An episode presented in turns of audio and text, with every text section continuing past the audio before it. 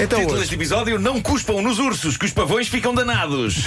Não cuspam nos ursos que os pavões ficam danados. Isto não Então parece uma daquelas frases do tempo da guerra É, e uma exatamente. senha, não é? Exato. Daquelas para, É isso. para dizer, para nos deixarem entrar num sítio qualquer. Exato. Ou Vamos para a anunciar isso. um ataque à bomba.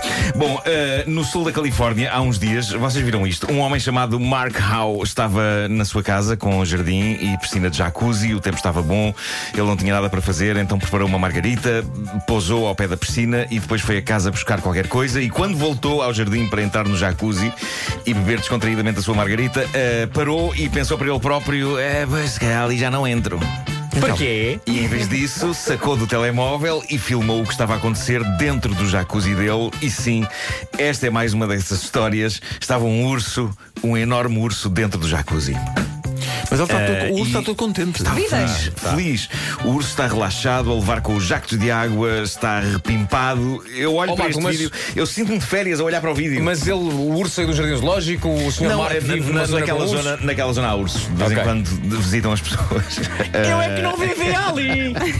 Uh, mas eu ontem pus este vídeo em loop porque isto é, é mesmo bom. O urso está na maior e molha a cabeça e dá umas voltinhas ali dentro e chapinha e a dada altura descobre o copo da margarita, derruba-o e lambe o conteúdo uh, que fica ali espalhado à beira da piscina. Para ele foi um bónus. Yeah. A piscina Ah, já, foi o incrível, jacuzzi já estava incrível. bom. Hoje tem, de, Eh, tem de ter margarita. Ah, bom. Este, este urso, no fundo, descobriu toda uma nova forma de vida.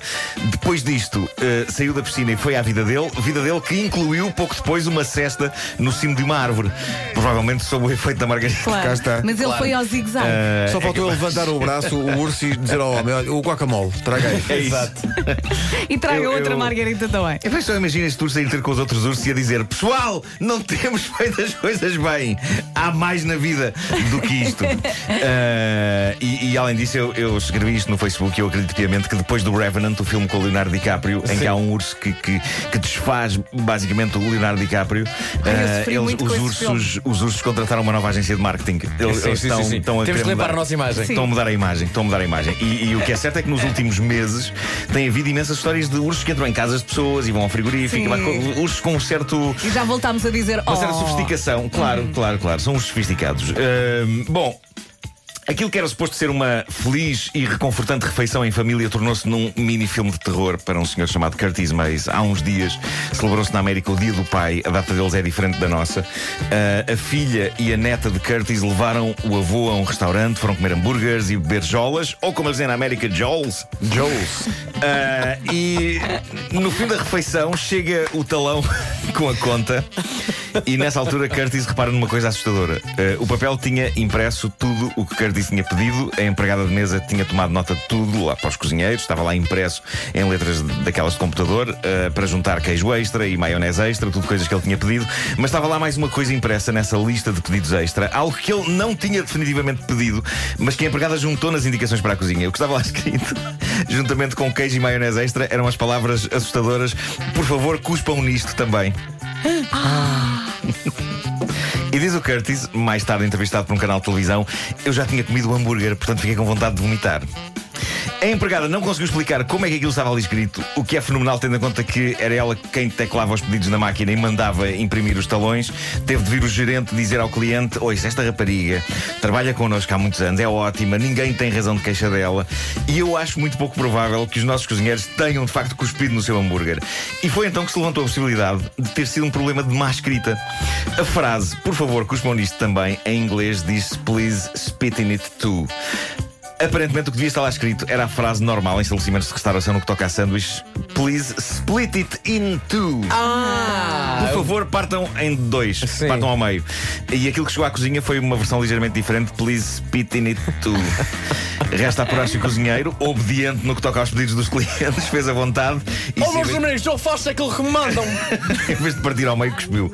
Porque eh, parece que o hambúrguer não tinha partido em dois, de facto. Se mandam para Spit, eu Spit! Ou, é- Exato. ou é uma coisa ou é outra. Agora, esta história para mim é terror puro, porque eu peço comida muitas vezes para os mais variados sítios e eu tenho uma provisão pública e sejamos sinceros, a, a minha provisão pública está longe de ser a da Madre Teresa de Calcutá.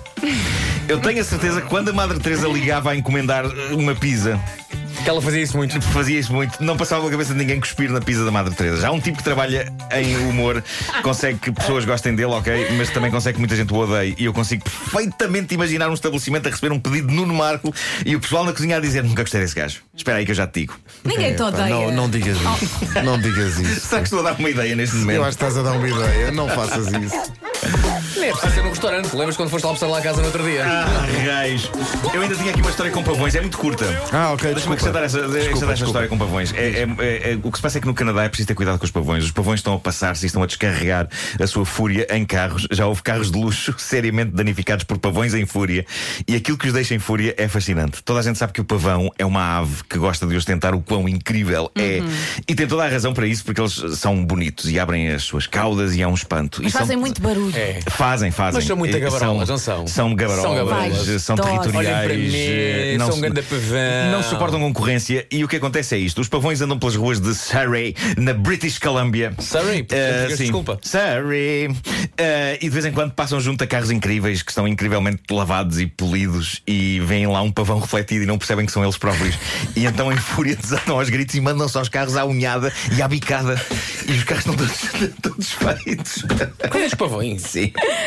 Eles passam pelos carros é tipo, o que é este? Olha para mim, espera aí que eu já Ele te é digo. territorial. Pá, pá, pá, pá, pá, pá. Olha ele aqui todo pavão. Ah, Querem ver? Eu já lhe digo como é que elas mordem. Olha, Portanto, e- Pois é. O conselho é, nessa terra, não lavem os carros. Não lavem os Não, carros, não, eh, não vale a deixem, pena. deixem acumular uma camada de- daquelas que dá para escrever lava-me porco. É. Pá, que clássico. Caramba. E o Olha, pavão no dia seguinte passa, olha para o carro e diz: o de ontem não apareceu. Exato, ficou com medo. Já percebeu? Já, Quem é o que pus manda na aqui? or- já o pus na ordem. Tá Claro. Está bem, está. Comigo não brincam. Sou o pavão Jaquim.